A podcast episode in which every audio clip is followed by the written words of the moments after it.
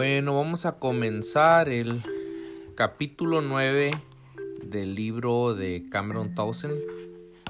El capítulo se titula Una tarea acabada.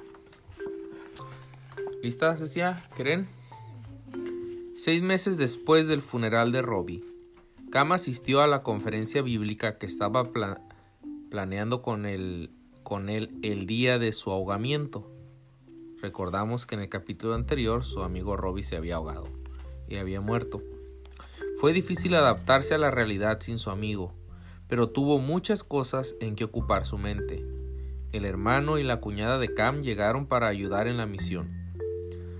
Paul era el hombre práctico y habilidoso que siempre había sido, e inmediatamente se hizo cargo de supervisar la construcción de los nuevos edificios que la misión estaba levantando en San Antonio. La señora Haim envió a Cam otro generoso donativo por un valor de cuatro mil dólares, que destinó a la compra de materiales de construcción.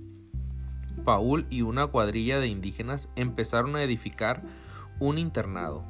En poco tiempo, unos 100 niños de las zonas adyacentes ocuparon las nuevas instalaciones, supervisadas por tres misioneras estadounidenses.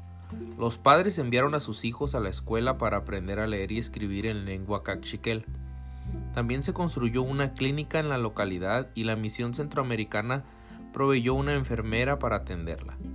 El doctor Ainsley, con quien Camp se entrevistó cuando estuvo de permiso en Los Ángeles, trabajaba ahora en el Hospital Presbiteriano de Ciudad de Guatemala y estaba disponible cuando se presentaban casos difíciles en la clínica. Paul era un trabajador esforzado. Una vez que la escuela y la clínica estuvieron terminadas, comenzó a edificar un orfanato. Cam dispuso que los niños huérfanos se alojaran con las familias cristianas que había en la población hasta que fuera terminado. El matrimonio Towson adoptó a dos de estos niños, Elena Trejo y Joe Chicol. Ambos eran buenos alumnos. Los Towson tenían grandes esperanzas de que un día ellos continuaran la labor en favor de los indígenas cachiquel, de la región. Cam tenía también otros planes. Confió a Paul su deseo de que San Antonio llegara a ser una ciudad modelo indígena, un ejemplo de cómo, con un poco de estímulo, los indígenas podían aprender a levantarse por sí solos. En respuesta a este deseo, una empresa distribuidora de café radicada en St. Louis, cuyo director había leído acerca de Cam en una revista cristiana, le envió una turbina y una, des, una descerezadora de café. Estas máquinas permitieron a los indígenas descarar las vainas de café y de este modo obtener un mayor provecho para sí mismos sin tener que pagar a un ladino por hacer la labor. Todo esto fue muy estimulante para Cam, pero no se pudo comparar con la llegada de Archer Anderson en febrero de 1923. Archer acababa de graduarse del Instituto Bíblico de Filadelfia, en donde había leído el boletín de la misión centroamericana acerca de la obra que estaba realizando Robbie, hasta el día de su fallecimiento. En consecuencia, Archer decidió trasladarse a Guatemala y continuar el trabajo donde Robbie lo había dejado, Archer Robinson resultó ser un auténtico torbellino. Cam se asombraba de cuán rápido se iba adaptando al estilo de vida de los Cachiquel. A las seis semanas de su llegada, Archer terminó de arreglar el edificio que Robbie compraba para hacer las veces del Instituto Bíblico. En muy poco tiempo, el Instituto Bíblico Robinson, en honor de Robbie, empezó a funcionar. 15 alumnos de aldeas vecinas se enrolaron en el primer curso. Los Towson se instalaron en la antigua casa de Robbie. Cam interpretaría las enseñanzas de Archer Anderson, pero no sería necesario por mucho tiempo. Archer aprendía la lengua cachiquel a un ritmo bastante rápido. Llegó a dominarla pronto y no tuvo necesidad de que Cam hiciera más de intérprete. A finales de 1923 todo iba muy bien para Cameron Towson y el grupo de misioneros con quienes trabajaba. Realmente las cosas le iban tan bien que, paradójicamente, empezaron a surgir problemas. Otros misioneros empezaron a quejarse del trabajo que Cam hacía para los indígenas cachiquel. Todo lo que Cam hacía era criticado. Si invitaba a los indígenas a su casa, le criticaban por ser muy informal. Se le criticaba porque hablaba a los indígenas en cachiquel en vez de exigirles que hablaran español, pues todo el mundo sabía que el cachiquel era una lengua sin futuro.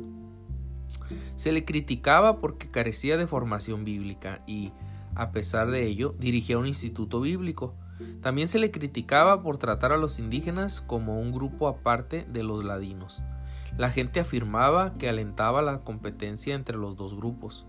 La lista de cosas que se quejaba la gente era interminable.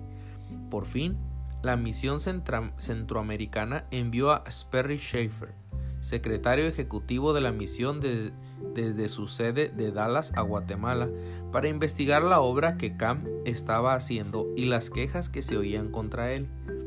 Cam se había quebrado un tobillo y andaba renqueando cuando el señor Schaefer llegó.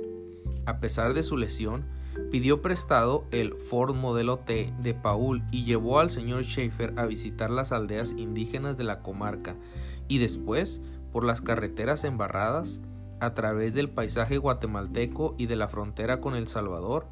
Mientras viajaban, el señor Schaefer sometió a Cam a un amplio interrogatorio acerca de todos los aspectos de su obra misionera. Le preocupaba principalmente que éste creyera más importante hacer el trabajo de traducción que realizar una obra misionera convencional.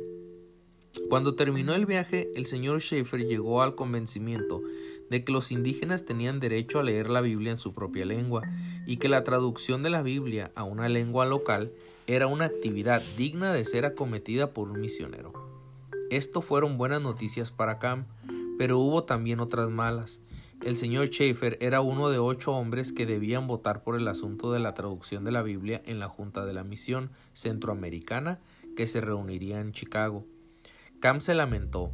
Sabía que tendría que viajar a Chicago para entrevistarse con los otros siete miembros de la Junta, aunque ello significara robar un tiempo precioso al trabajo de traducción. En 1925, los Townsend volvieron a visitar California y después viajaron a Chicago. La reunión de los responsables de la misión centroamericana se celebró en la iglesia Moody, a la que pertenecía Elvira. Cam se reunió con los miembros de la junta directiva por la mañana y respondió a sus preguntas. En la pausa del almuerzo, anduvo por la avenida norte con el señor Smith, el miembro de la junta que más se oponía a la idea de que la misión centroamericana apoyara la traducción de la Biblia. Cam se sintió frustrado por aquella actitud incomprensible. Pese a que el señor Schaefer diera una charla encomiando la labor que Cam estaba desarrollando en Guatemala, el señor Smith no se convenció. Cam intentó hablar con él un poco más acerca de su trabajo, pero el señor Smith no estaba dispuesto a escucharle. Finalmente, en un raro arranque de cólera, Cam explotó bruscamente. No importa si a usted le gusta o no, señor Smith.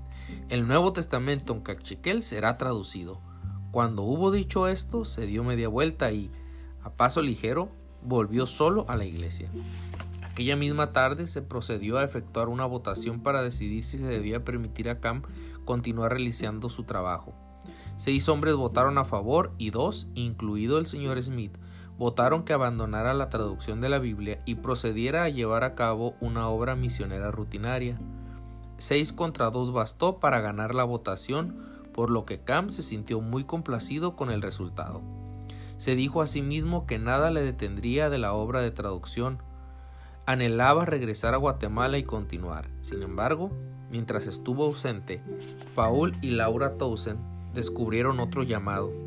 A Paul le ofrecieron un puesto para enseñar en la Escuela Industrial Presbiteriana de Ciudad de Guatemala, aunque a Cam le encantaba ver que su hermano dedicaba sus talentos a enseñar a otros. Paul dejó un vacío muy grande por lo que Cam se vio más ocupado que nunca. Un año después de su retorno a Guatemala, Cam contó el número de días que había podido dedicar a la traducción del Nuevo Testamento al cachiquel. Sumó la miserable cifra de 12 días.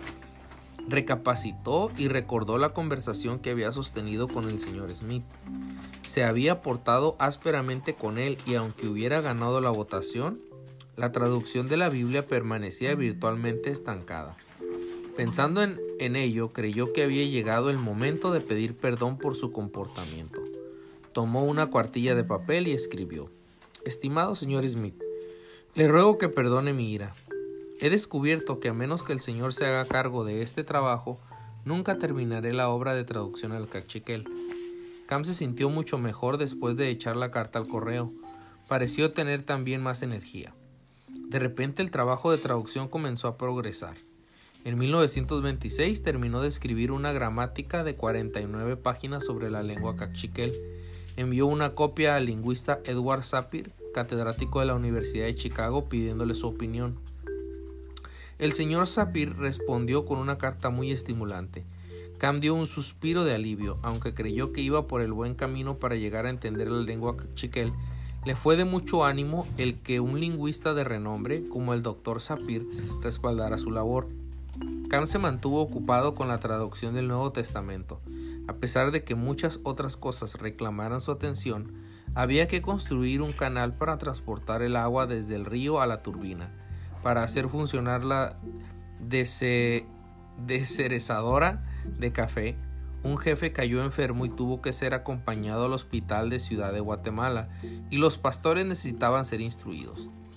En la primavera de 1928, Cam no estaba lejos de concluir el Nuevo Testamento, aunque no parecía capaz de encontrar el tiempo necesario para dar, un último impulso que culminara el proyecto. Con un sentimiento de frustración, concibió un nuevo plan. Abandonaría con su esposa Guatemala y todas las distracciones y acabaría el trabajo de traducción en casa de sus padres, en California. Les acompañaron a los Estados Unidos dos hablantes de Cachiquel, su hijo adoptivo Joe Chicol y Trinidad Bach, predicadora local. El plan funcionó a la perfección. Sin interrupción alguna, Cam y sus dos ayudantes acabaron de traducir el Nuevo Testamento y corrigieron su trabajo. Por fin, el 15 de octubre de 1928, el inmenso proyecto quedó finalizado. Siempre dispuesto a organizar algún servicio o celebración, Cam invitó a sus amigos y parientes a un culto de acción de gracias antes de enviar el manuscrito a la imprenta para su composición tipográfica. Invitó a sus padres a salir al frente y les pidió que escribieran las dos últimas palabras del libro de Apocalipsis. Cam dio las gracias a todos por el apoyo que le habían prestado durante los diez largos años que necesitó para traducir el Nuevo Testamento cachiquel. También contó a los presentes que en algunas pequeñas porciones de escritura, ya impresas y distribuidas, habían cambiado muchas vidas en San Antonio y que los indígenas cachiquel después de ver los folletos se maravillan de que Dios hablara también su lengua. Fue una tarde maravillosa, a la mañana siguiente, Cam envolvió las páginas de aquel Nuevo Testamento en un papel marrón, ató el paquete con una cuerda y lo envió por correo a la Sociedad Bíblica Americana de Nueva York, donde se procedería a su composición. Una vez completada, le sería enviado a Cam un juego de prueba para comprobar su precisión. Se le había dicho que las pruebas tardarían posiblemente seis meses en llegar. Cam no era un hombre dispuesto a esperar sentado que llegara el envío. Tenía bastantes ideas baullendo en la cabeza para mantener a diez hombres ocupados, pero en 1929 una idea pareció cobrar mayor relevancia. Durante los años vívidos en Guatemala había soñado con alcanzar a centenares de pueblos indígenas de América Central y del Sur con el Evangelio. Ciertamente, una vez que el trabajo de traducción de la Biblia al cachiquel se hubiera completado, Cam tenía la intención de continuar trabajando con otros pueblos indígenas. Muchos de ellos, como los cachiquel, vivían a una distancia de fácil acceso a pie, por tren, autobús u otros medios de transporte. Vivían en zonas bien delimitadas y documentadas. No obstante, había otros pueblos que no vivían en áreas tan accesibles. Cam se había enterado de que la mayor parte de los 16 millones de kilómetros cuadrados de la cuenca amazónica constituían una región en su mayor parte inexplorada. Nadie podía asegurar a ciencia cierta cuántos grupos de indígenas vivían allí, pero se estimaba que hablaban más de 500 lenguas en la jungla amazónica. Uno de los grandes obstáculos para alcanzar a estos grupos étnicos con el Evangelio era el tiempo que se tardaría en entrar y salir de la región. Realmente solo había un puñado de misioneros trabajando en el Amazonas y ellos habían informado que podía tardarse una semana de penoso trabajo para tan solo avanzar 15 kilómetros. A este paso, los misioneros que se desplazaran a pie nunca cubrirían los miles de kilómetros que debían recorrer para contactar todos los indígenas que vivían en aquella región. pues, muy difícil contactar a todos. Esto hubiera sido un problema insuperable para muchos, pero Cameron Townsend se trataba de un nuevo reto. Tenía que haber alguna manera de alcanzar eficazmente aquellos pueblos, así que se puso a buscarla. Reflexionó acerca de la cuestión y solo se le ocurrió una respuesta posible. Aviones. Si los misioneros pudieran volar para acceder y salir de áreas remotas, la obra de alcanzar a los indígenas del Amazonas con el Evangelio se podría llevar a cabo de una forma mucho más rápida. Wow. Cam escribió al comandante Darge, piloto de la Marina estadounidense que había conocido en Guatemala, y le pidió que estimara lo que haría falta para iniciar un plan de aviación por la cuenca del Amazonas. La respuesta del comandante Darge fue exhaustiva. En su opinión, el vuelo de misioneros hasta y desde la región del Amazonas requeriría un mínimo de tres aviones anfibios pilotos, mecánicos, operadores de radio, hangares para proteger y reparar los aviones, depósitos de combustible, piezas de repuesto y seguros. En total, el comandante Dargue estimó que el costo de la operación ascendería a 45 mil dólares al año. Al principio Cam recibió la noticia con mucho entusiasmo. Aunque 45 mil dólares fuese mucho dinero, estaba seguro que los cristianos estadounidenses reconocerían la necesidad de enviar misioneros a las zonas remotas y sacarlos de una manera rápida y segura. Tal vez tenía razón, quizá el dinero se pudiera recaudar, pero surgió un inconveniente. Era el 29 de octubre de 1929. Aquel día, martes negro, como dio en llamarse, la década de prosperidad que siguió a la Primera Guerra Mundial se interrumpió bruscamente. La bolsa de valores se hundió, lo cual provocó que muchos estadounidenses perdieran sus empleos. La Gran Depresión que se extendería a los años 30 había comenzado. Todo el pueblo de los Estados Unidos resultó afectado en mayor o menor medida por la Gran Depresión. Muchos de los que no perdieron sus empleos se vieron forzados a aceptar grandes recortes de salario. Por supuesto, también las iglesias sintieron pronto los efectos de la depresión económica. Las ofrendas cayeron y se informó a los misioneros que ya no esperaran apoyo económico. Muchos misioneros fueron llamados a casa por la denominación o misión que los patrocinaba. Fue la peor pesadilla que tuvo Cam. Precisamente cuando se proponía pedir a los cristianos que recortaran sus presupuestos para financiar avionetas para misioneros, la mayoría de la gente ya no contaba con suficiente dinero para cubrir sus necesidades básicas para empeorar las cosas, le visitó un misionero a quien Cam respetaba grandemente. Cuando el visitante se enteró de que estaba considerando dejar a los indígenas Cachiquel y trasladarse al Amazonas para enseñar a otro pueblo a leer y escribir, se espantó. Pero si está empezando a alcanzar este pueblo, exclamó, sería como abandonar a bebés recién nacidos. Les entrega la Biblia y después les abandona. ¿Qué pensarían ellos?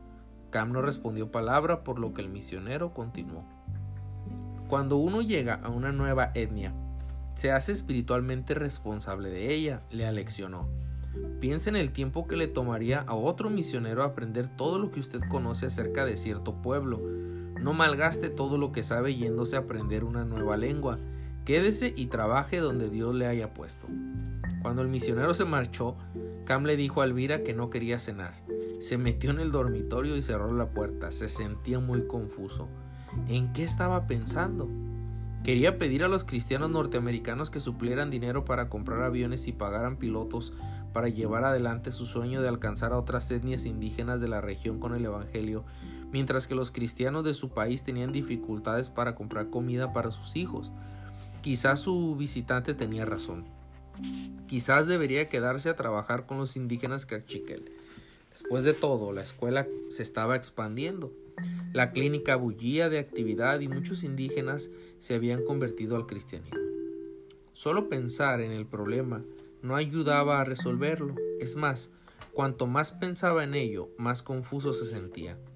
Al final decidió tomar un curso desesperado de acción, que nunca antes había seguido.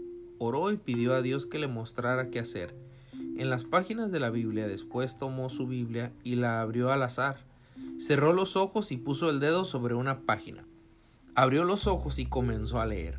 Su dedo cayó sobre Lucas 15:4. Supongamos que uno de ustedes tiene 100 ovejas y pierde una de ellas. No deja las 99 en el campo y va en busca de la oveja perdida hasta encontrarla. Cam permaneció sentado un largo rato, meditando en el versículo 100 ovejas, 99 seguras en el aprisco y una perdida, pensó. Y el pastor no se quedó en un lugar seguro con las 99, sino que dejó la seguridad y se fue detrás de una sola oveja perdida. Cam se preguntó qué podría esto significar para él. Significaba aquel versículo que debía dejar a los indígenas cachiquel con el Nuevo Testamento en su idioma y buscar otro grupo étnico que no hubiera oído del Evangelio. Y cuando les hubiera proporcionado el Evangelio en su lengua, ¿significaba esto que debía buscar otro grupo y luego otro? Cam sintió que eso era lo que el versículo le mostraba, pero tendría que pensarlo un poco más para asegurarse. Tan, y aquí termina el cap. Capítulo 9. Buenas noches, Keren. Buenas noches, Cecia. Buenas noches, Rafa. Te amo, Rafa. Te amo, Keren. Te amo, Cecia.